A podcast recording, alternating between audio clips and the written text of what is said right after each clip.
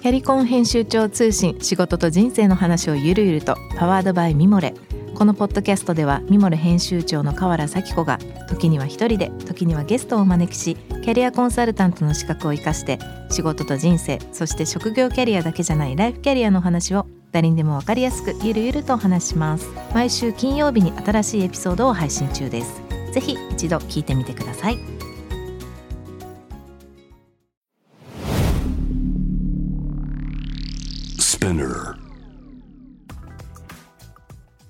こんばんは、ナビゲーター中道大輔です。Vision to the Future 日本のカルチャーを作り出すもの、こと、人の魅力を引き出し世界に向けての価値観を共有するクリエイティブプログラムです。えー2021年12月の28日の、えー夜の2時ということで今日これ本年度最後のオンエアとなります。早いですね。もう番組2019年の4月から始まったんですけど1年半もうちょっとですね経ちました。いかがですかね？おかげさまでですかあのなんとかやらせていただいてますけれども。うん最近ほんと1年経つのがものすごい早いですね。あのコロナもありましたしおじさんになった証拠なのかもしれないですけどただやっぱり忙しいんでしょうね。もう目まぐるしく毎日を過ごしてますがあのまあ2021年もね少なくとも健康で入れたのでまた来年健康には気をつけながらやっていきたいなと思いますので番組ともどもぜひぜひ来年もよろしくお願いいたします。質問感想等ございましたら番組のホームページの方からメッセージをお願いいたします。ハッシュタグビジョンフューチャーをつけてツイッターの方もぜひつぶやいてみてください。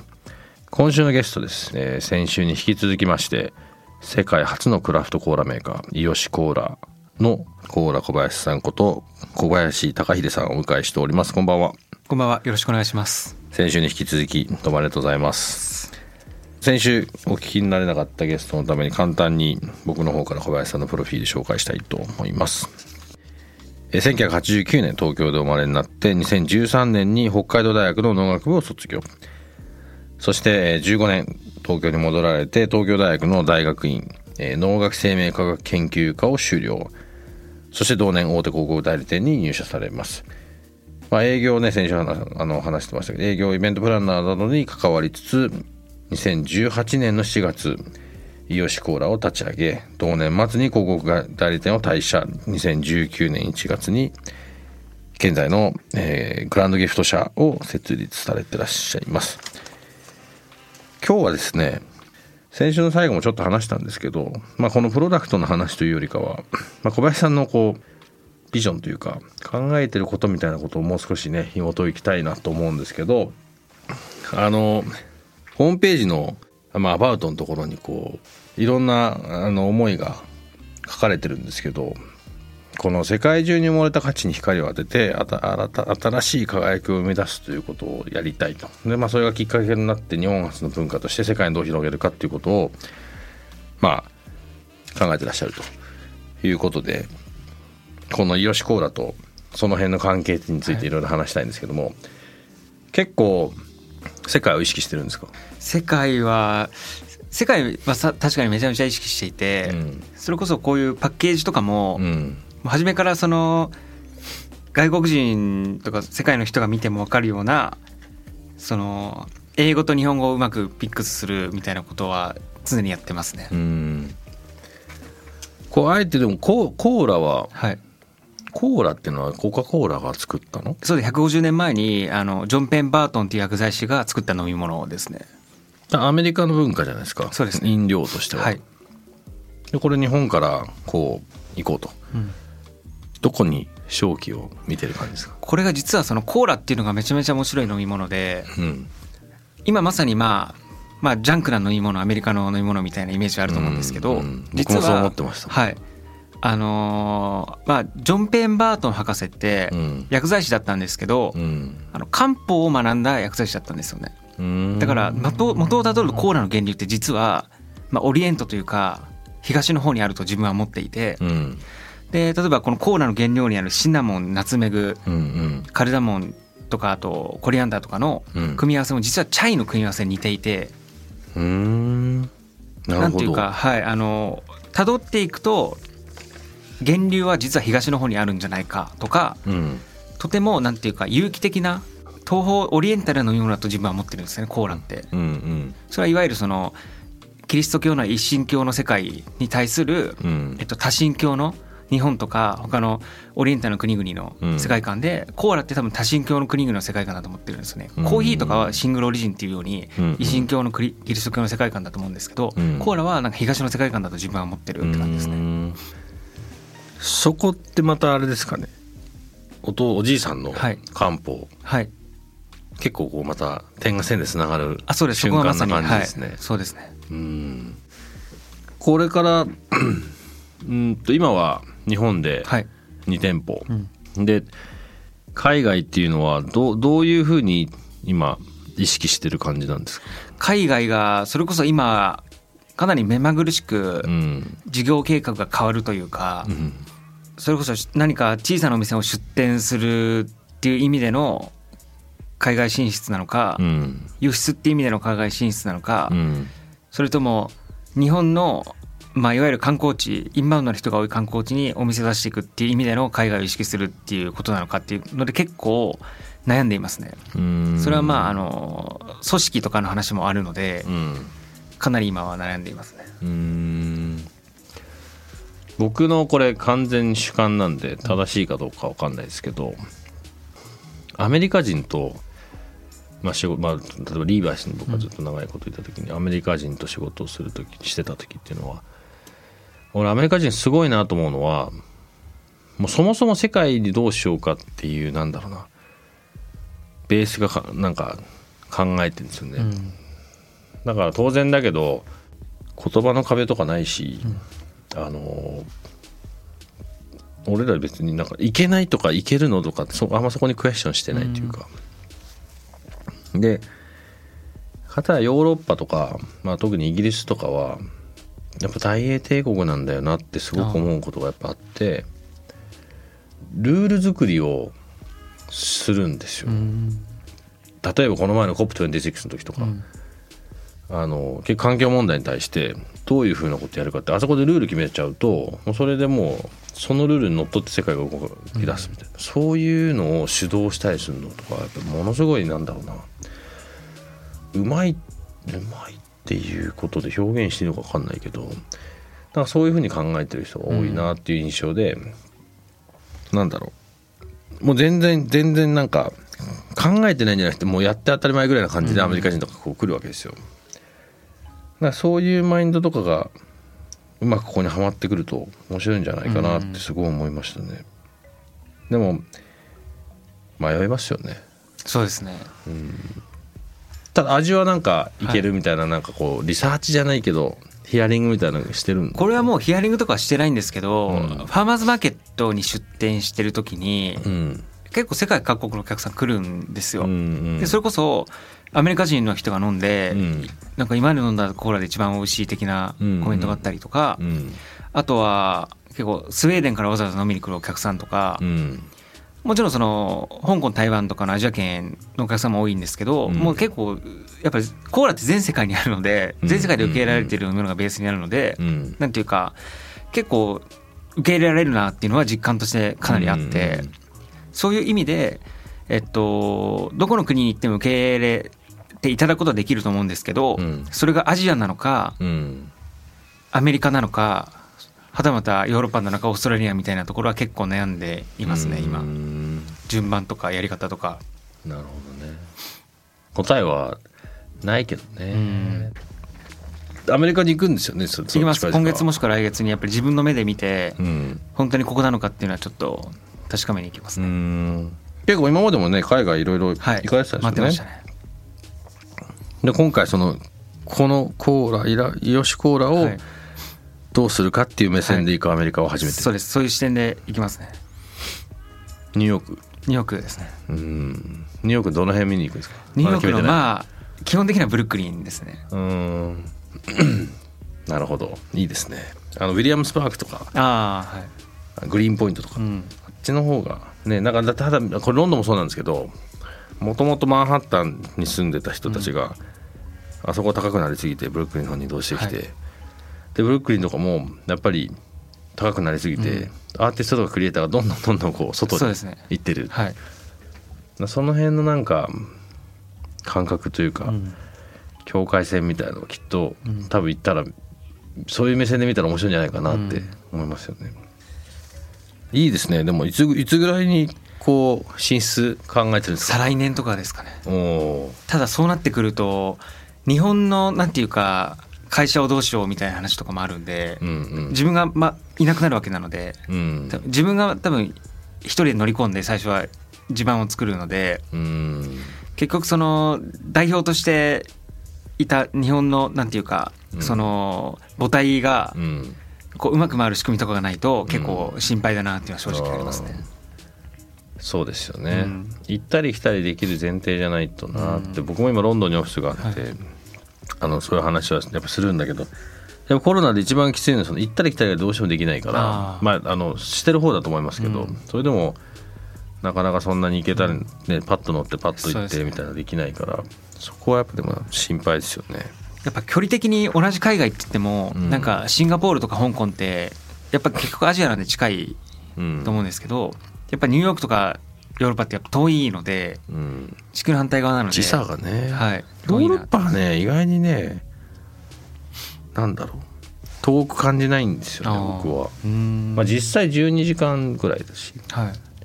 ニューヨークってもう日本からだ1 5 6時間本当に真,、まうん。真反対。まあ反対みたいな感じですね。時差が辛いんですよねそうですね。アメリカは。うん。やっぱ LA よりもやっぱニューヨークみたいなところあるんですかね。なんていうか。LA はあのー車がないと生きていけないじゃないですか。だから本当に知ってる人が車でわざわざ行くんですよね、うん。全部。うん。なんか街でパッと見つけてなんか面白そうみたいな発想が東京とかだとあるじゃないですか、基本ないと思うんですよね LA って。だからすごい広いんで、うん。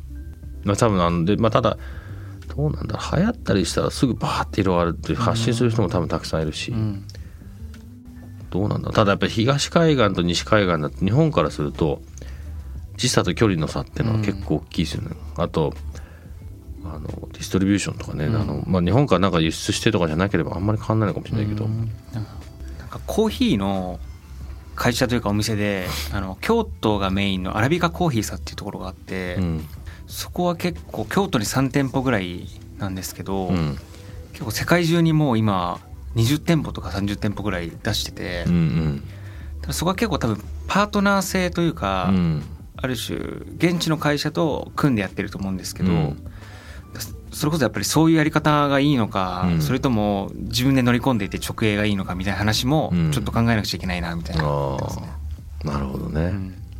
あの間違いなく言えるのは人を返すと、うん。自分が持ってる純度が明らかに薄くなるっていうのはもう間違いなく言える。それをどっちにしたいかですよね。なるほど。確かに。とそういう意味ではコーヒーってコーヒーと違うかもしれないですね。いわゆるコーヒーってやっぱり豆があってでなんていうか豆から抽出するドリップするって世界があるんですけど、うんコーラってシロップがあって濃度が濃いものを炭酸で薄めるって世界観なのでうん。元になるシロップってやっぱり濃くないといけないし、うん。どれだけ純度を高められるかが勝負だと思ってるんで、うん。そういう意味ではなんかパートナー会社っていうよりかはやっぱり自分であの限りなく純度を濃くしていくしかないかもしれないなってちょっと思いましたね。商材の違いというか、うん。なんかやりたいことが別にお金儲けじゃないじゃないですか、うん。きっと。はい。結果お金はついてくる、まあ、僕もそう思ってるんだけど。そう考えるとあの他の人特にアメリカとかだと、うん。なんだろうね。やっぱりやっぱりそのビジネスに対する考え方は全然違う、あ良くも悪くも。ただむちゃくちゃ仕事しますよアメリカう人ん。イギリス人はね仕事しないんだよねあんまり。何なんだろうあれって思うけど。うん。むっちゃリアルなお悩みですね。そうですね。もうそれこそ最初の方はそれこそそれ1年前とかはうん。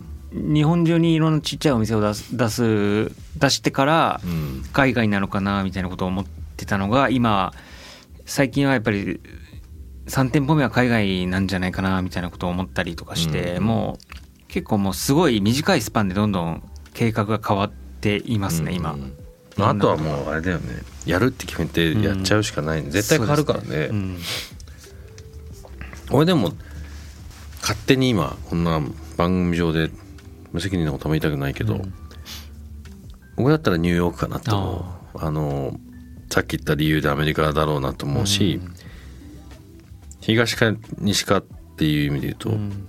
あの西の方が東京とかね近いからあの連絡とか取りやすいしとかいろいろあるんですけど、おそらくあれこれ日本から何かシロップにして持っていくっていう感じで向こうで作るんいやだよねきっと。向こうで作ります。あの、ね。スパイスとかもしかしたら日本で調合したものを輸送っていうか輸出するかもしれないですけど、うん。基本は現地で作りますね、うん、だったら関係ないもんねどっからって、でそういう時にやっぱあのエネルギーはやっぱりニューヨークはあるなと思うですね,、そこからそのやっぱひ広げていく上でもあと結果的に逆輸入とかその後のこととかその東京からニューヨーク行ってニューヨークでこう、まあ当然成功して、うん。でその後ロンドンとか、うん。まあ、LA とかっていう、なんかそそういうでその最終的に上海だ、うん。香港だシンガポールだっていう、いいですねそれ、ただめちゃめちゃでもやっぱり日本のことが心配ですね。結局そうなってくると、うん。僕のやらせてもらってるクライアントさんでバルミューダさんってはい。家電ブランドがあるんですけど、まあ、彼らはやっぱりベースを日本に置いて、うん。僕らアメリカのビジネスを全部やらせてもらっててディストリビューターだけはあの現地に、まあ、日本の会社ですけど現地にいてやってるけどそれ以外のその戦略一緒に考えたりとかっていうのにコミュニケーションも作ったりとかやるんですけど彼らやっぱ日本にベースを置いて、アメリカはまだそんなバーンとはいかないので、こうある、まあ、そのうちねおそらく作るんでしょうけど、日本にいながらそういうこともできる、できるかできないかじゃできるというか,、その辺は結構考えものですよね、うん。そうですね、うん。で僕なんかは多分行っちゃうけどな。あ自分が好きだからね。あはい。でも旅人だもんねもうそうです。結構ね。さてまあなんかアメリカ等々の話もしましたけど基本このコーラで行こうって感じですか？そうですねもうコーラ一本で勝負します。なるほど。今でもえ2019年だっけ？作ったの？今2年目ですよね、えっといやえーっと2018年の7月にフードトラックを出したので、えっと、今3年丸々終わって4年目ですね。うーん。ああじゃあまあ ADK にいながらはい。フードトラックで、そうですね。えーじゃあ昼間は昼間っていう平日はそうです。平日はではい、週末。はい。へえ3年目ですその4年目か、うん。いいですね。なんかそのなんだろう。いろんなそのグローバルの話とかいろんなサポートついてるんですか？いや全くついてないです。自分で一人で乗り込みます。本あのいつでも言ってください。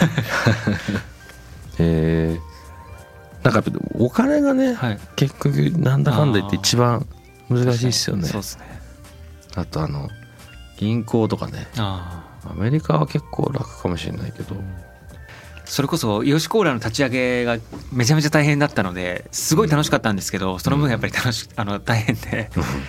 常にもうヘロヘロになってて。うん、でもう一回だあれあのなんていうか あの大変さが来るんだっていう感じですね。結構あの日本のなんだろうな。まあいいか悪いか置いといたとしてもでしかもすごいややこしいんだけど経産省とかそういうサポートするー。何お金うん。はあるんですよね、たくさん。うん。ただものすごいなんだろうややこしいというか。で日本のそのやっぱりその商品とかサービスを世界に出さなきゃ、もうこの後やっぱり産業回っていかないって多分どっかで分かってるからそうやってやってるんだけど、なんか選んでる、うん、とカテゴリーとかも要するに役人が考えるカテゴリーっていうか、うん。すぐアニアニメとか、うん。ソフトとか、うん。そういうカテゴリーになってるわけですよ。うん。多分飲食とかも入ってた気がするんだけど、それってこうまあしょうがないかもしれないけど枠を決めてる人たちが考えてる枠でしかうん。話が進まないから、うん。さっき言ったみたいにね全然違うんだけどっていう、うん。こここのこのなんかギャップはすごい感じるけど、うん。ただあのそういうお金うん。はね結構ありますよ。あチェックしてみてください。僕らもあのまだもらえてないので何とも言えないですけど結構あのちゃんときちんと税金は使ってやってるところはうん。やってる気もするので、なるほど。ただ本当にねウェブサイトとかがもうどこに内容があるのか分かんないみたいな。申請の仕方はやっぱ自分もやってたので なんていうかそういうクライアントとしてやってたのでなんていうかうん出すものの大変さとかすごい身に染みてわかりますね。そういう感じです、うん。なるほどね。でもた楽しみですね、うん。またじゃあこれ向こう行く時ははい。これ持ってって、うん。あそうですね。行くんですか？はいもしブルックリン行ったら僕はあの大学の時の友人でアメリカ人の女の子なんだけどレストランやってるんですよ、あちょっとぜひ持ってってもらっていいあですか？お話聞きたいですね。あの、はい。どう？って聞いてみて、はい。多分ねすごいあのえっ、とねアメリカなんだけどちょっとギリシャっぽい料理もん。料理をやってるちょうどあのブルックリンブリッジだったっけな？クイーンズのブリッジかな？なんかうん。その辺にあって。へなんかそういうね現地の人たちとはい。いろいろ話聞けると、えうん。なんかリアルなボイスが聞こえるからね、それちょっとじゃあぜひはい。つなぎますので、ああの東京からコーラはい。持ってってみてください、できます。なんかニューヨークでうん。ここはちょっと見といた方がいいみたいなのがあれば教えてもらいたいです。僕あんまニューヨークはねインスピレーションを受ければしニューヨークはそうだな。あでもイサム・ノグチ美術館とかはもう、うん。なんていうかシンプルに行きたいなと思ってて、うんあのそれこそ日本でやってたと思うんですけどこの前なんかイサム・ノグチの,、うん。あの展覧会みたいな、うん。なんかアトリエがめちゃめちゃかっこよくてうん。確か高知県愛媛香川県かな？なんか、うん。む群れ群れっていうところにあるんですけどなんか昔の酒蔵をうん。なんか移築してそれをアトリエにしてるみたいな。でで景色がもうめちゃめちゃいいところで。でそこそれがめちゃめちゃかっこよかったんでなんかうん。将来的にはそういうところでうん。コーラ作りたいなみたいなちょっと思いましたね、うんうんうんなんかすごいインスピレーションを受けましたね結構あの僕そんなにニューヨーク詳しくまあ詳しくそんな住んだこともない、ん。ニューヨークは。ただまあよく行ってたことの中で僕がすごい好きだなと思うのはやっぱ音楽とかがあそこにいっぱいあるわけですよ、はい。で例えばジャズのバーとか、うん。まあ、いろんないろんな種類があると思うけどなんか本当にクオリティの高いジャズとかが、うん。もう本当に普通にその辺のちょっとバー行ったらやってたりとか,、ブルーノートみたいなところとかも、なんだろうすごい高いもん日本だとなんか、ブルーノートジャズをなんかすごいこう清掃していかなきゃみたいな、うん。そういうことじゃなくてもっとなんか身近なんですよね、なんかうんそういう感覚とかを見てくると面白いんじゃないかなと思って、あと、まあ、当然あの美術館とかそういうこともたくさんあると思うんですけど、そのクリエイティビティのうんうんと要はアーティストとか別、うん。もっとその表現してるクリエイティビティ、コミュニケコミュニケーションとしてのクリエイティビティがうんと整ってる整ってるというかみんながやっぱそれなりのレベルでいろんなこと見てるから、うん。街がデザイン結果的にされてると思うんですよ。クリエイティブ偏差値が高いみたいなめっちゃ高いですよね。でそこに今これをね、うん。登場させようとしてるじゃないですか、だからものっていうよりもやっぱストーリーだし、うんそのストーリーのそこのどこにこうインサイドがあって、うん。何でこうこう引っ掛けようとしてるかみたいなところって普段の生活の中にあるそういうこう当たり前の、うん。当たり前のレベルの高さみたいなところはポイントとしては面白いんじゃないかなって思う。実はこれニューヨーク2回目なんですよね、うん。あの21歳の頃ちょうど10年前にうん行ったことがあって、うん。3か月間、うん。あのある種語学留学みたいな感じで。うん。でそこで自分はそのボロボロになって破れ去ってるんですよ一回。うん。どういうこと？いわゆるそのなんていうかこれニューヨークに行ってから当時気づいたんですけどなんかニューヨークってなんか夢とかを探しに行く場所じゃなくてうん。なんか何か武器を持ってみんなが戦いに来てる場所だなってちょっと思ったんですよね。うん。で自分はなんか当時なんていうかやりたいこともなくて、うん。とりあえず行ってみようみたいな。うん。で行ったらなんか周りの人たちはすごい高いモチベーションで多分ダンスやってたりとか、うん。歌やってたりとかなんか DJ だったりファッションだったり。でも自分には何もなくて。うん。で3ヶ月間まあ語学学校には行ってたんですけど、うん。すごい辛くて。で結構もう辛すぎて、なんか自分はその歯が立たなくてで破れ去って日本に帰ってきたんですよ。うん。だからある種でも今回はなんていうかコーラっていう自分の武器を持ってもう一回ちょっとリベンジにしていくなんか前哨戦みたいな意味があるんでうん。ちょっとそこはなんかワクワクはしてますね。今の話むちゃくちゃ面白いですね、なんか応援したくなる。僕が何ができるか分かんないですけど、だからそうさっき言ったみたいなやっぱ現地の人の話聞くって大事ですよね、はい。だからちょっとそれはできる限りつなぐので、はい。本当持ってってどうって聞くだけでも全然ね、はい。違うじゃないですかうん。なんか絶対成功したいねそういうね。そうです。なんかわかる。あの負けたくないんですよね、かうん。すごい。僕もそう思う。なんか負けたくないって言っちゃ変だけど、あの僕らなんか例えばじゃあこここういうなんていうの？プロダクトとかサービスをこれっていうのをもも持たない。今はね、持ちたいですけど、うん。ただ僕が言ってるのってその文化を表現することをまずしていかなきゃいけないと思っていてなんかそれってこう根っこにあるのはあのやっぱりちゃんと同じ同じ土俵に立ってちゃんとこうなんていうかな戦いたいというか、うん。なんかそのその場に自分たちをこうわなんだかあえてほら日本人ってこう日本語のの中だと自分を下げて人を上げるっていうね文化があるじゃないですか。奴ら全くそんなもんやったとしても気づかないし、まあそれはそうですよね。そんなことを感覚としてないから。うん。特にアメリカなんかはやっぱり自分を表現してくるし自分をこう押し出してくる、そういうもともとの文化だしまあおそらくだけどこれ俺合ってんじゃないかなと思うのはアメリカってこういろんな国から集まってできた国じゃない？インディアンの人たち以外は。で言葉も違ければ文化も違う人たちが一つのまあ国になって、まだからなんかいろいろある種なんか全然バラバラなのが一つの国みたいになってるけど、で表現しなかったら話もできないからおそらく声もでかくなったんだろうなとか、主張も強くなってきたんだろうなとかそれはすごい感じますよね、アメリカ。うん。だから主主張は強くて当然みたいな、うん。彼らの中で、はい。なんかそこでこうコーラ小林の、なんかあの主張をたくさんしてね。えけあの確かにそのクラフトコーラっていううん。あまりにも多分コカ・コーラとかコーラが、ん。ね当たり前すぎちゃってはい。盲点だと思ううん。なんかに日本でしか生まれなかった日本日本だからこそ生まれてるような気もしていて、うん。なんていうかアメリカはもうなんていうかコーラがもう水のようなうん状態で存在してるので、でリーバイスの時もそうでしたやっぱりその例えばヴィンテージみたいなやつって、う日本人ってこうやっぱり昔をちゃんと見てもっと良くしてこうミックスしてもっと良くするっていうのがすごい、もうそれ食も全部そうだと思う、日本人のこれこれ文化だと思うんだけど、うん。アメリカはもう新しいもの、次、まあ、前しか見てないから、うん。歴史も200年ぐらいしかないし、うん。そんなにでしかもねさっき言ったようにいろんなとこから来てるから後ろ見てあれがとかって言ってる場合じゃないみたいな感覚、うんただただそういうのを気づいて日本から持ってくることに対してものすごいリスペクトしてくれるから、うん。ねえ当たり前のやつがこんな風になったら、なんかそれは楽しみですよね。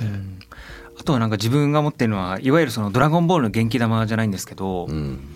なんていうか日本の力をこう乗せてこうなんていうか突き刺さないと突き刺さないなんていうかうん。勝てない気がしていて、うん。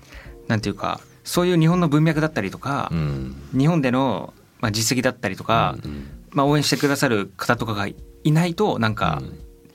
いてこそ初めてその武器が完成するようなイメージは持ってますね。うんうん。そうですね、うん。うん。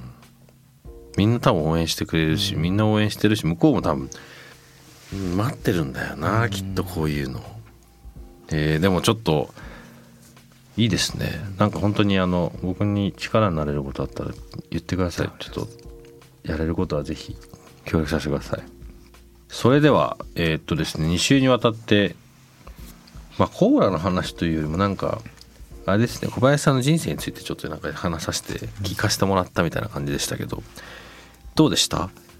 話し尽くせました？あもうすごいやっぱり なんていうかお話してる間にやっぱり自分の考えとかも整理すごいできるしいわゆるその中身さんの考え方とかもそれにミックスされてまたそれで自分の考えとか磨かれるんでうんやっぱりすごい、あのめちゃめちゃなんかこういうお声がけいただいたとかこういう機会をいただいてめちゃめちゃすごいなんかめちゃめちゃタイムリーだしありがたいなって思いましたね。うんあ本当ですかにめちゃめちゃタイムリーで。また雑談しに来てくだあさいありがとうございます。はいということで、えー今夜のゲストはですね世界初のクラフトコーラメーカーイオシコーラ代表、えーコーラ小林さんこと小林隆秀さんをお迎えいたしました。ぜひアメリカもしくはねどっか世界に出てってねあの大きな活躍をしていただきたいと思いますし日本もね東京も2店舗はい。渋谷と落合下落合下落合ありますのでリスナーの皆さんぜひ探してみてください。今日本当どうもありがとうございました。ありがとうございました J-Wave. Vision to the future. Vision to the Future.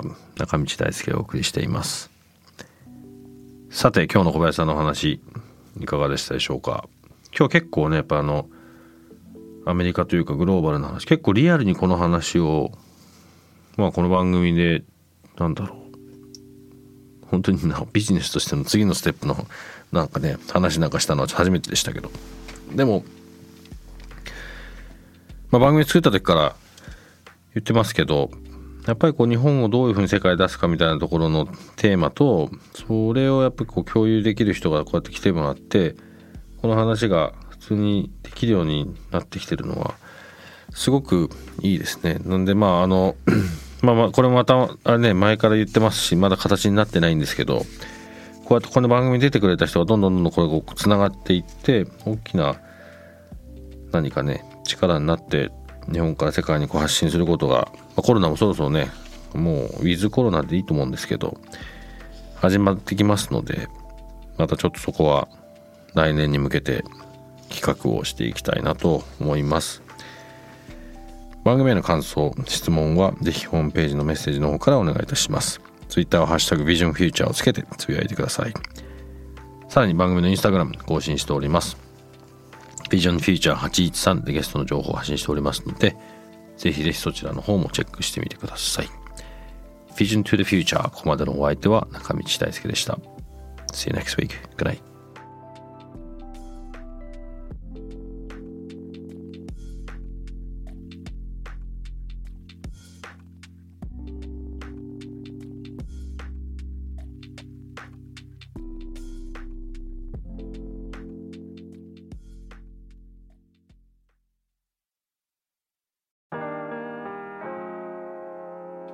神崎めぐみと編集者の大森洋子でお届けする雑談ポッドキャスト「ウォンと私のお名前なんての?ふと私って誰なんだ？と自分がぐらついてしまうそんなあなたと毎日を楽しくするサバイバル術を一緒に考えていきます。ウォンとは毎週水曜日朝5時に配信。ぜひお聞きのプラットフォームでフォローしてください